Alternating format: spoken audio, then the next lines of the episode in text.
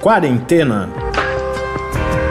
Resumo diário de notícias, pesquisas e as principais orientações sobre a Covid-19.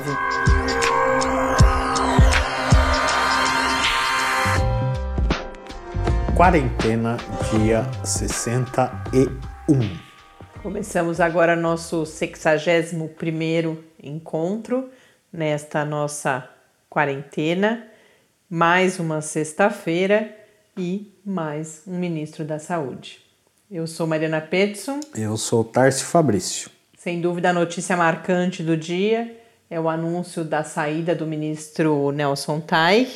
O Tarso acompanhou a coletiva à tarde, não falou, não deu Nada. muitos detalhes, mas a gente tem várias notícias, eu vi na CNN, vi na Folha de São Paulo, falando que o principal motivo foi a pressão para o uso da cloroquina e da hidroxicloroquina. Eu vi agora há pouco na BBC a declaração de ah, não sou capaz de ajudar o Brasil, mas isso deve ser em parte o que estava na, na coletiva. Mas em, em vários lugares aparece, é claro que aquele episódio também do fechamento, do, da abertura né, da, das academias e salões de beleza, isso também é mencionado, mas o ponto mesmo mais crítico, ao que tudo indica, é essa pressão para o uso da cloroquina, mais uma informação, mais um acontecimento que parece mentira, ainda mais considerando todas as. É, hoje a gente vai trazer mais um, um estudo sem evidências para a cloroquina, mas muito para além disso, que nesse momento da pandemia a gente esteja pela segunda vez trocando o ministro da Saúde e por esse motivo é realmente inacreditável.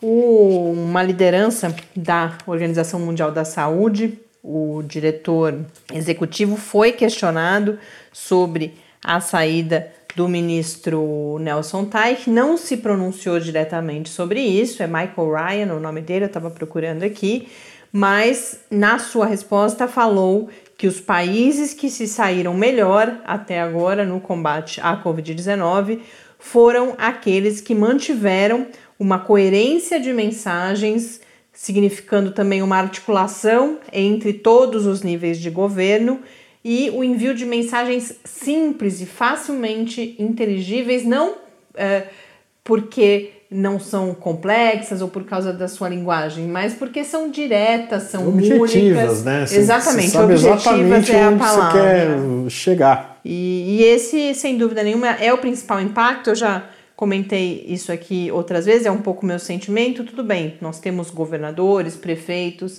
uh, mantendo uh, diretrizes mais claras à revelia do governo federal, mas tem um impacto imenso sobre o engajamento da população, sobre a capacidade de, de adesão às medidas que são recomendadas. Então, sem dúvida, Brasil vivendo um momento muito dramático. Não bastasse o vírus, né? A gente viver essa pandemia nesse contexto todo é realmente uh, dramático. É e triste. além disso, tem uma questão muito séria que diz respeito a dinheiro. O governo federal é quem tem os recursos para facilitar o combate à doença nos estados, nos municípios. E quando fica esse jogo, essa disputa, essa queda de braço, é, esses recursos acabam sendo represados, né? Eles vão para aquilo que, ah, eu tenho vontade de fazer tal coisa, então o dinheiro vai para lá e não para outro setor, para outra estratégia. Então isso complica Não há ainda uma avaliação mais, de né? prioridades, né? De, de emergências, é, coisas desse tipo. Então é, é muito complicado. E isso no momento em que o Brasil, ontem, ainda na quinta, a gente não tem ainda, no momento que estamos gravando o dado de sexta-feira, mas o acréscimo de mortes nas últimas 24 horas da quinta-feira foi de 844 mortes.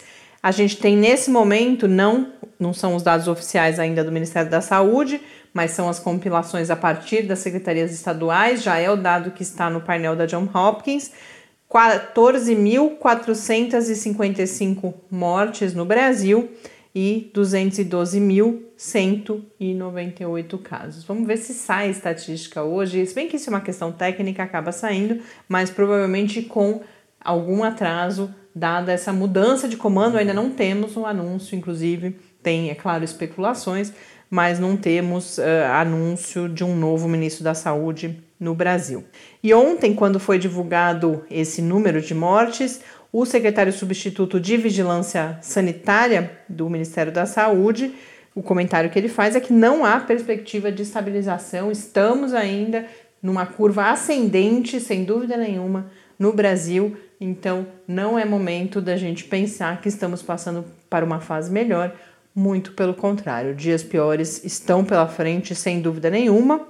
E uma última notícia do cenário no país é que depois do estado de São Paulo, que continua, é claro, à frente no número de casos e também no número de mortes, o Ceará passou a ser o segundo estado com maior número de casos. Não é o estado com maior número de mortes, continua sendo o Rio de Janeiro, mas já é o estado com maior número de casos, situação que vai se complicando no Ceará.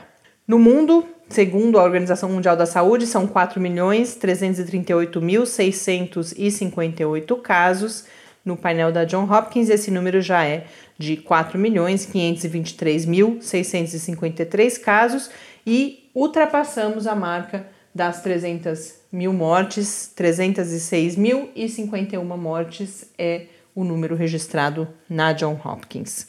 Notícias rápidas aqui do Brasil. Antes das notícias rápidas, contar para vocês um pouco sobre o que, que a gente fala uh, no episódio de hoje. Como eu disse, eu trago mais um estudo sobre a cloroquina, bem rapidamente. Falamos do apoio da tecnologia, uma pesquisa ou uma tecnologia desenvolvida aqui no Brasil agora para monitoramento de sintomas da Covid-19. Falamos sobre uma pesquisa também brasileira que identificou alterações anatômicas na retina causadas muito provavelmente pelo Covid-19 pela primeira vez. E o destaque do episódio de hoje é a nossa tão aguardada entrevista com o professor Pedro Halal, que é reitor da Universidade Federal de Pelotas, no Rio Grande do Sul, e que está liderando o estudo que foi primeiro feito no Rio Grande do Sul. A gente já falou várias vezes sobre ele aqui. Estudo que, por amostragem, está estimando o número real de casos, primeiro no Rio Grande do Sul, e que nessa semana entrou na sua fase nacional e, segundo o professor Pedro, na semana que vem a gente já deve ter os primeiros resultados. Ele falou de outros assuntos também, mas depois a gente volta a essa entrevista. Agora vamos às notícias, então, giro aí pelo Brasil. No Amapá, que já há uns 10 dias, né, a gente identificava que havia um problema localizado ali e hoje tivemos notícias. Exatamente. O Amapá decretou hoje lockdown em todo o estado após o aumento no número de mortes. A medida foi anunciada na manhã de hoje pelo governador de estado, Valdez Góes, e ela começa a valer já na próxima terça-feira e a princípio será válida por 10 dias. Depois vão reavaliar se mantém o lockdown ou se relaxam. Muito provavelmente vão continuar por mais um tempo. É, você falou em todo o estado, mas imagino que a grande, a maior parte da população do Amapá esteja, esteja na, na capital, né? Que e... inclusive ela vai adotar um sistema de rodízio nos carros, como foi ah, é adotado verdade, em São Paulo, uhum. com carros em um dia os carros com placa par e no outro dia os carros com placa ímpar. É, rodízio que vem sendo bastante criticado em São Paulo, mas que está mantido por enquanto. E o Amapá é um exemplo, quando a gente trouxe esses dados de número de casos por mil habitantes ou por 100 mil habitantes, a gente falou isso. Embora o número absoluto, se você for comparar, é baixo, quando você tem um número de casos sobre uma determinada parcela da população que é alto, isso provavelmente significa que a pressão sobre o sistema de saúde vai ser insustentável, porque aquele sistema de saúde foi dimensionado para aquele tamanho de população. Então a gente vê agora aquilo que a gente tinha comentado quando falamos pela primeira vez da situação na Amapá, se concretizando na necessidade de lockdown para aliviar a pressão sobre o sistema de saúde. E a outra notícia a gente já entra no tema absurdo. Essa notícia parece mentira, né? Parece Se não fosse mentira. numa fonte confiável, Exatamente. confesso que ficaria muito desconfiada. Quando li ainda assim, achei que, gente, não é possível que seja isso e é. Essa notícia foi publicada é, na Folha de São Paulo e ela diz que a Unimed Belém, no Pará, está distribuindo cloroquina em sistema drive-thru, apesar de como a gente vem falando, a falta de evidências de que esse medicamento funciona para alguma coisa aí relacionada ao novo coronavírus. E a empresa, além disso, também distribui gratuitamente né, para os seus associados é, azitromicina e ivermectina, que são drogas que também não têm evidências né, robustas sobre a ação sobre o SARS-CoV-2 é, que é o novo coronavírus aí causador da Covid-19. É realmente inacreditável, porque mesmo todos os estudos continuam dizendo, eu vou falar, comentar mais um já em seguida, que não há evidências para administração, que ela só serve, deve ser administrada nos testes clínicos e com intenso acompanhamento hospitalar. E aí a gente vê uma operadora de planos de saúde entregando para as pessoas que passam ali de carro. É Porque lembrando que, que não... a gente tem efeito colateral, Exato, né? É uma coisa que não faz o menor sentido. Esse outro estudo que eu mencionei foi publicado ontem no British Medical Journal, né, o BMJ, que é um periódico importante na área. Um estudo realizado em três ou quatro, não lembro, mas tenho quase certeza, são quatro hospitais na França com a administração da cloroquina e com, embora seja um estudo observa observacional, que é aquele que não faz a intervenção, ele vai olhar os prontuários né, da, da, dos pacientes que receberam esse tratamento, ele tem um grupo controle, ele tem um grupo de comparação, então já é uma evidência daquele, daquelas que a gente chama de mais robustas.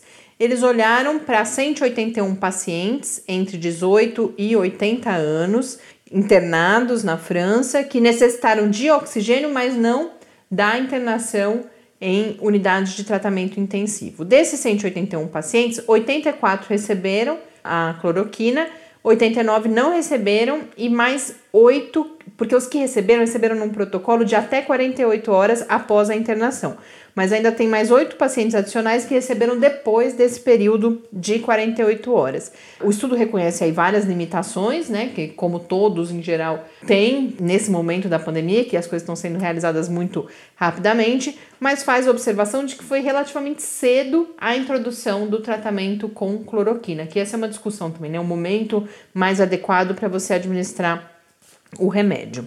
E a conclusão dele é que não houve diferença entre o grupo controle e o grupo que recebeu o tratamento e, portanto, a frase colocada no artigo é os nossos resultados não apoiam, eles não vão colocar de recomendam a não administração, porque não tem esse nível de evidência, mas falam os nossos resultados não apoiam o uso da cloroquina. E mais, oito pacientes, não são aqueles mesmos oito, é só uma coincidência, mas oito pacientes, ou seja, 10% daqueles que receberam a cloroquina tiveram alterações eletrocardiográficas e precisaram parar o tratamento. Então, mais uma vez, esses estudos que não encontram evidências positivas e vêm acompanhado da, dessa identificação do, do problema dos efeitos colaterais. Ontem a gente falava né, de, da tecnologia, então falando do Covid Tracker, que é um aplicativo para notificação de sintomas, que pode ajudar na coleta de dados que vão ser importantes em pesquisas. E hoje a FAPESP divulgou um, mais um desses dispositivos produzidos, nesse caso aqui no Brasil. Uma startup, a Biologix, apoiada pela FAPESP, né, no, no programa PIP, que quem é da universidade aí é bem familiarizado com isso, mas são recursos que são voltados à inovação, às pequenas e médias empresas para eh, transformarem o conhecimento científico em tecnologia. Então, através desse projeto, essa startup fabricou um dispositivo que originalmente era, é ainda, né, para monitoramento da apneia do sono em ambiente doméstico, em casa. E agora ele foi adaptado e vai ser testado em dois hospitais particulares em São Paulo para monitoramento dos sinais clínicos de pessoas com sintomas de Covid-19. O objetivo é manter essas pessoas em casa o máximo de tempo possível antes de encaminhá-las ao hospital. Isso não pensando na superlotação, na pressão, mas sim em evitar que elas, caso não estejam contaminadas, venham a se contaminar na ida até o serviço de saúde. Como que é esse aparelho? Ele é um sensor sem fio que é colocado na ponta do dedo, a gente conhece isso dos oxímetros mesmo, né? Aqueles aparelhos que medem a saturação de oxigênio. E ele mede justamente a saturação de oxigênio, que é um, um sinal clínico importante do agravamento da Covid-19, e também a frequência cardíaca. Esses dados são enviados para um aplicativo que, por sua vez, manda esses dados para a nuvem onde uma equipe médica de acompanhamento tem acesso e imediatamente, quando é identificada uma anormalidade importante, entra em contato com o paciente para dar orientações ou para dizer que deve imediatamente se dirigir ao hospital. Então, essa tecnologia já entra em teste nos próximos dias. E antes da gente passar para o quadro do professor Bernardino, eu quero fazer aqui um comentário muito rápido a pedido de uma ouvinte, a Carolina Casarim, que eu já uh, cumprimentei outro dia, manda, claro, mais um abraço. Agora, ontem ela escreveu para gente falando, alguns de vocês devem ter visto, eu acabei optando por não destacar isso aqui no podcast, porque já estava com a impressão que era o que agora eu verifiquei que é mesmo, que foram notícias, algumas aqui no Brasil, mas também em outros países, com o título de que alguém da Organização Mundial da Saúde, uma liderança da Organização Mundial da Saúde, teria feito a afirmação de que o vírus só estará sob controle daqui a cinco anos. Eu tinha visto esses títulos, tinha lido as matérias meio que na transversal e tinha ficado com a impressão que era um mau uso da informação no título. E hoje, lendo algumas das notícias, cheguei de fato a essa conclusão. Mas a Carolina pediu para a gente comentar aqui, talvez como outras pessoas tenham visto isso e tenham se preocupado, vou falar um pouquinho do que se trata essa notícia.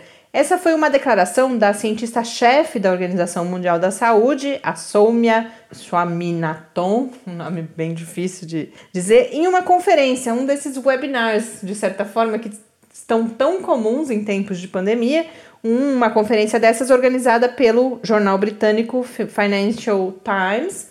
E ela e outros especialistas estavam lá, e num determinado momento, pelo que eu pude concluir lendo essa notícia em diferentes fontes, ela falou: olha, tem muitas variáveis a serem consideradas. O recado, me parece que ela estava dando no momento em que ela faz essa fala, não é a gente achar que amanhã vai ter a vacina e que no dia que tiver a vacina todos estaremos vacinados e sairemos nos abraçando na rua. Isso a gente já falou aqui várias vezes. Então, considerando todas essas variáveis, tem uma hora que ela faz uma fala, falando, ah, até ter a vacina, até a vacina chegar a todos, ah, não sei, de 3 a 4, de 4 a 5 anos. E aí você vai ver os outros especialistas, quando você lê as notícias mais completas, outros especialistas vão lá e comentam isso, mas é isso, são pessoas refletindo ali durante uma conferência, e aí essa frase é pensada, levada para o título e pode causar a sensação de que há cinco anos nós estaremos onde estamos hoje. E não é isso que está sendo dito. É claro que. É, e aí, por exemplo, especialistas vão falar: olha, até hoje a gente só erradicou uma doença da face da Terra, que é a varíola. Mas convivemos com tantas outras. Então é disso que se está falando e não de que estaremos todos apavorados e pressionados e trancados em casa ou morrendo como estamos nesse momento. Tá bom? Então fica aí, acho que a Carolina sugeriu e eu acho que é de interesse de outros ouvintes aqui do Quarentena. Vamos então para depois acompanhar. Ainda temos a notícia sobre a manifestação do vírus na retina, né? E a entrevista com o professor Pedro Halal. Mas antes, vamos ao quadro com o professor Bernardino. Perguntas e respostas sobre a Covid-19. Professor Bernardino, nós temos falado muito sobre não sair de casa para evitar a transmissão e a contaminação pela Covid-19. Mas dentro de casa, que cuidados devem ser adotados? Se uma pessoa tem sintomas ou está diagnosticada com Covid-19, como ela deve se comportar dentro da sua residência para proteger os outros moradores? Se tiver alguém com sintoma respiratório dentro de casa, independente de estar confirmado Covid ou não, essa pessoa tem que ficar separada de todo mundo da casa, isolada dentro de um quarto, de preferência com banheiro separado, tudo separado, e ela tem que ficar ali dentro daquele quarto sem sair durante 14 dias, com a porta fechada e as janelas abertas, usando máscara o tempo todo. As pessoas da casa vão levar comida para ela no quarto, vão levar o que ela for precisar vão recolher a roupa dela para lavar, e aí a pessoa que estiver fazendo isso, de preferência que seja sempre a mesma pessoa. E que a pessoa que estiver fazendo isso seja uma pessoa que não tenha fator de risco para complicação da Covid. É, use máscara, use luva quando for cuidar das coisas da pessoa. Então, esse, esse, distanciamento, né, esse isolamento dentro de casa, ele é muito importante quando tiver o caso de uma pessoa doente e ele tem que durar 14 dias.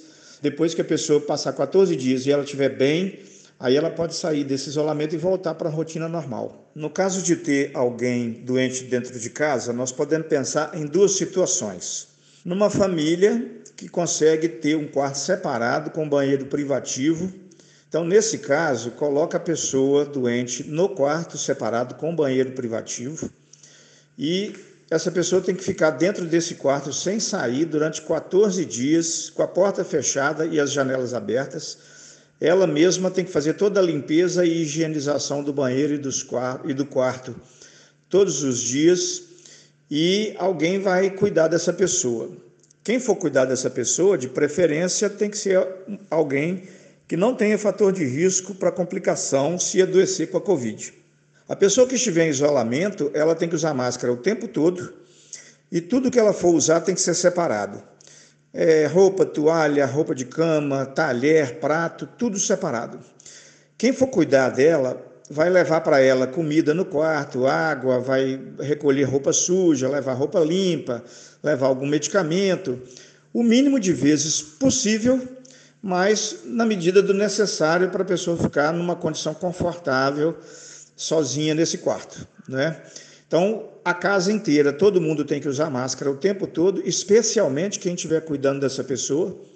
De preferência que quem for cuidar seja sempre a mesma pessoa, para não ficar revezando todo mundo dentro de casa para cuidar, porque isso pode aumentar o risco de outras pessoas contraírem a Covid.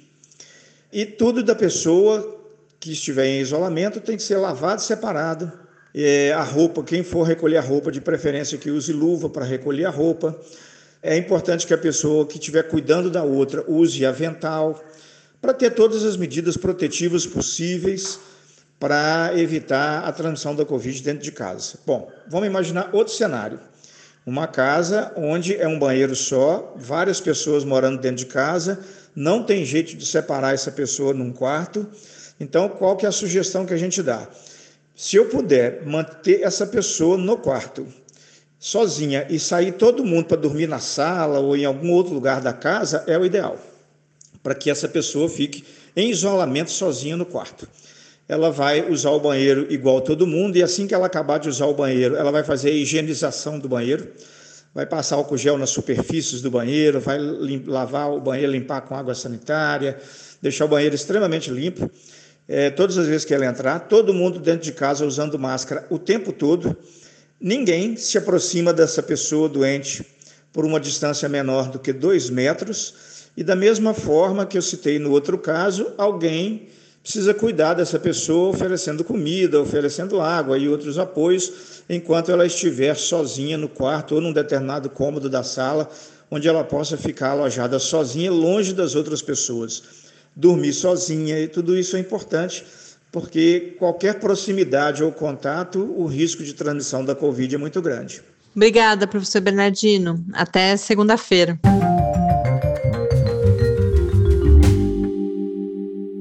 De volta aqui no Quarentena, uma pesquisa realizada aqui no Brasil foi destaque aí nos últimos dias, uma pesquisa realizada na Universidade Federal de São Paulo, a Unifesp, que é uma referência né, na, na área da saúde, e publicada no The Lancet, constatou lesões anatômicas na retina, muito provavelmente causadas pelo SARS-CoV-2, que é o vírus que provoca a Covid-19. Essa pesquisa foi realizada nos olhos de 12 profissionais de saúde infectados pela Covid-19 e vem complementar, antes, a única manifestação ocular que se conhecia, ou oftalmológica, não sei qual é o termo mais correto, para a Covid-19 era conjuntivite, já se sabia que alguns casos vinham acompanhado de conjuntivite, mas agora a identificação dessas lesões anatômicas preocupa porque pode haver um correspondente funcional, ou seja, alguma perda de capacidade funcional da visão, por exemplo. Eles não constataram isso, esses 12 pacientes estavam com o funcionamento ali sem algum problema detectado, mas é algo a ser investigado. E uma outra coisa curiosa: eles identificaram o vírus em células presentes no olho, que também são células presentes no sistema nervoso. Então, devem continuar os estudos por causa daquelas várias manifestações neurológicas que vêm sendo reportadas em todo o mundo. E curiosamente, hoje também saiu uma notícia em preprint ainda, né? Um estudo ainda em preprint, ou seja, não passou pela revisão por pares, realizado na Universidade John Hopkins, que conclui que o vírus pode se espalhar pela superfície do olho. Então, que nós podemos nos infectar, são resultados preliminares que ainda não passaram por revisão por pares, é importante destacar, mas que haveria a possibilidade de contaminação pelo olho e de transmissão por secreções oculares também, mas a preocupação maior é para ambientes com alta concentração do vírus, ou seja, a proteção principalmente dos profissionais de saúde, a necessidade de uso de óculos. Mas agora, provavelmente, isso vai chamar atenção para essa questão toda da manifestação da Covid no olho e em breve devemos ter mais conhecimento, mais informações. Chegamos então ao momento tão aguardado, pelo menos para mim, já desde que eu vi as primeiras notícias sobre esse estudo que está sendo realizado inicialmente no Rio Grande do Sul e agora em todo o Brasil, de testagem por amostragem, para que possamos ter um quadro mais claro da real situação da pandemia, eu sempre quis conversar com os responsáveis, particularmente com o professor Pedro Halal, que é reitor da Universidade Federal de Pelotas, mas é também um epidemiologista, integra a equipe do Centro de Epidemiologia da UFPEL e está conduzindo esse estudo. Só situando rapidamente, embora o professor Pedro depois na entrevista dê mais informações, o que eles fazem é a testagem de amostras estratificadas da população que podem ser consideradas por metodologias aí estatísticas, né, representativas da população como um todo, com dois objetivos: ter esse quadro mais próximo da realidade do número de infecções e essas testagens elas são realizadas em intervalos de tempo. E com isso você consegue perceber também qual é a velocidade com que a doença está se espalhando. E por causa disso, além de comentar os estudos, na entrevista eu pedi ao professor Pedro que falasse sobre, bom, que momento é esse? Os dados já existentes, eles suportam ou apoiam alguma medida de relaxamento? E um último assunto, claro, modelagem matemática ele comenta as diferenças entre esse estudo, que vai partir de dados empíricos mesmo, da testagem, e os estudos de modelagem, e faz inclusive uma crítica à forma como os resultados de alguns desses estudos foram divulgados aqui no Brasil. Então vamos agora acompanhar o professor Pedro Ralão. Professor Pedro, muito obrigada por ter aceito o nosso convite há tempos. A gente queria ter essa conversa, trazer mais informações sobre os estudos que você está liderando. E para começar, queria inicialmente, então, justamente que explicasse a metodologia desse estudo, que foi realizado no Rio Grande do Sul e agora se expande para todo o Brasil, explicando essa metodologia, se ela guarda semelhança às pesquisas de opinião, que é algo que a gente veio comentando aqui no Quarentena, e outros detalhes sobre a sua realização. Bem, a metodologia do estudo realizado no Rio Grande do Sul, que agora está sendo realizado também no Brasil inteiro, é uma metodologia que guarda uma certa relação com as pesquisas de opinião ou com pesquisas eleitorais. Então, a gente uh, trabalha com uma amostra da população e, com base nessa amostra da população, a gente faz estimativas para a população inteira.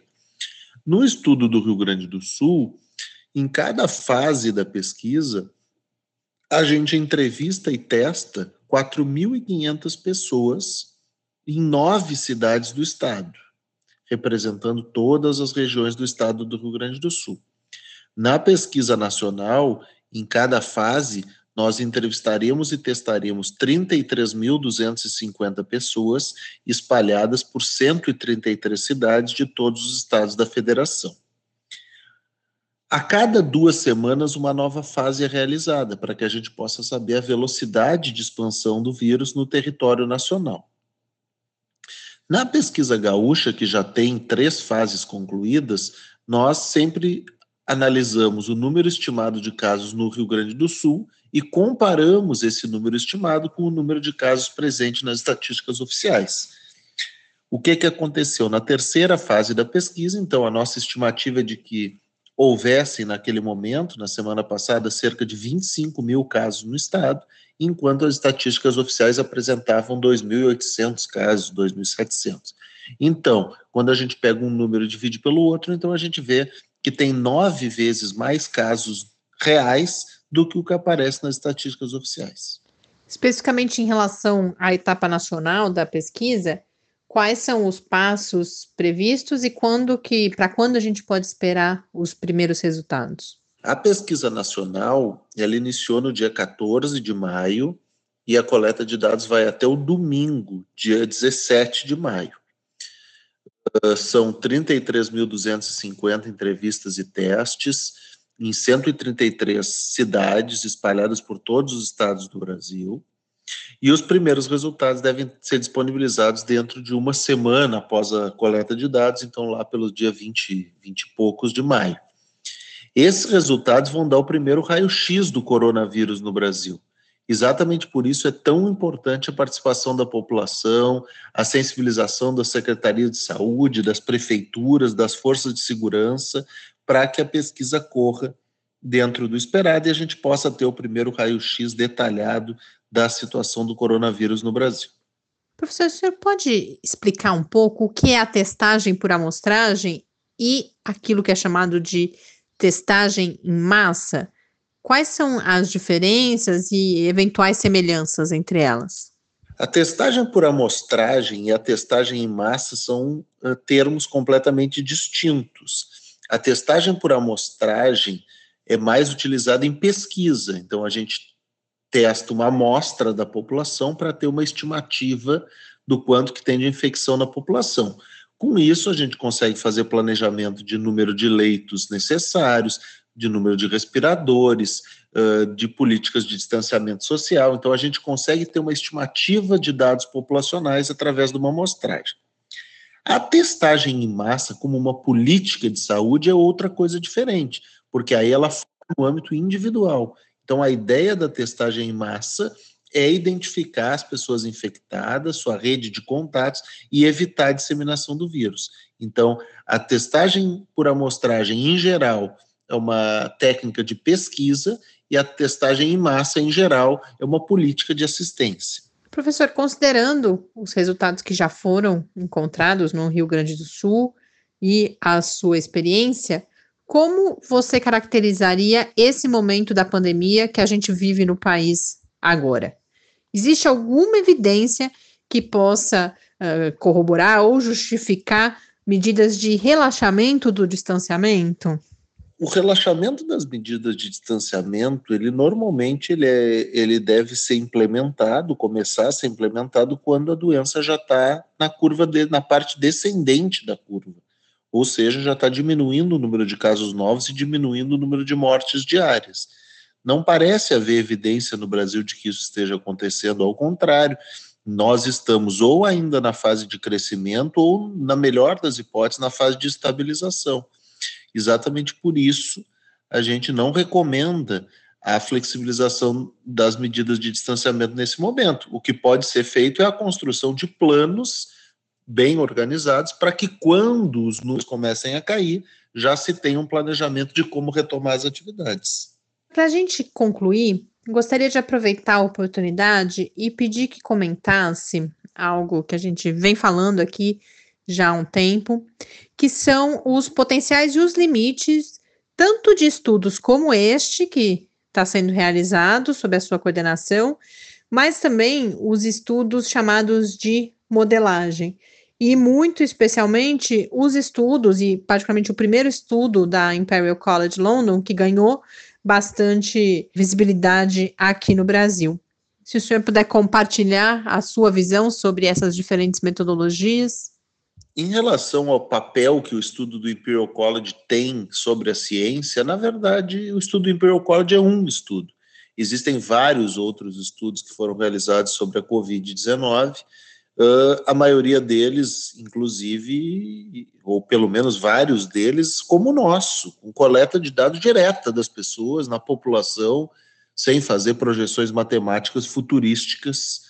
Então, claro que na ciência existem diversos tipos de estudo, a percepção do nosso grupo de pesquisa é que a gente colabora mais com a ciência, fazendo um estudo com pessoas de verdade, indo à rua, entrevistando as pessoas, do que fazendo só essas previsões matemáticas como o Imperial College fez. Mas elas também têm o seu valor. E acontece na ciência de haver divergência. Isso faz parte do nosso cotidiano no, no mundo científico. Se isso gerar uma interpretação equivocada por parte da população ou um pânico, como realmente gerou o estudo do Imperial College, é necessário que a gente faça uma reflexão e talvez pense melhor na forma de comunicar os nossos resultados para o público. Porque realmente, no caso do estudo do Imperial College, sobre o qual eu tenho várias críticas, talvez a maior crítica que eu tenho não é nem sobre a ciência por trás da pesquisa, que eu tenho críticas sobre ela também, mas sobre a forma de divulgação dos resultados, que foi muito precipitada e eu diria até um pouco ingênua. Professor, muito obrigada por compartilhar essas informações e por dispor do seu tempo, que a gente sabe que está muito escasso neste momento. Muito obrigada. Nós conversamos com o professor Pedro Halal, que é integrante da equipe do Centro de Epidemiologia da Universidade Federal de Pelotas e está liderando, portanto, esses dois estudos. O do Rio Grande do Sul, que se eu não me engano agora já encerrou a sua quarta etapa, eram quatro etapas previstas, e iniciou essa semana o estudo no contexto nacional, a gente acompanha de perto. Provavelmente semana que vem teremos já os primeiros resultados para comentar aqui no Quarentena. Sextou agora, então. Com isso, a gente encerra mais um episódio de sexta-feira do Quarentena. Vamos tentar, na medida do possível, descansar um pouco, recuperar as energias para essas semanas que ainda temos pela frente e convido todos vocês a participarem dos nossos episódios no sábado e no domingo. Sábado e domingo a gente tenta compartilhar com vocês dicas culturais, reflexões sobre outros assuntos relacionados, mas não diretamente às pesquisas ou os dados sobre a Covid-19, que a gente possa trocar experiências sobre como estamos enfrentando essa situação.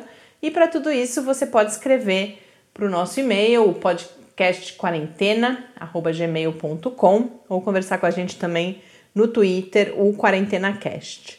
A gente tem também nossa pandemia. Esse fim de semana a gente pois faz é. Mais uma receita, uma receita sem glúten que, que a gente recebeu de uma ouvinte. A gente essa semana providenciou os ingredientes, então essa será esse será o pão do domingo e se você quiser mandar a sua receita também, pode mandar para esses mesmos endereços. Então, uma boa noite, um bom início de fim de semana para todos e até amanhã. Até amanhã e fique em casa.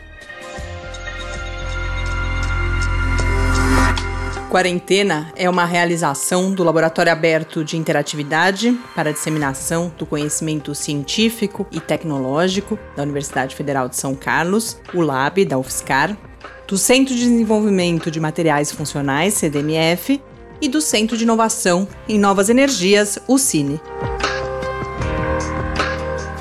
Pauta, produção e apresentação: Mariana Pezzo e Tárcio Fabrício. Arte e design de Henrique Mateus. Desenvolvimento web: Eduardo Martins.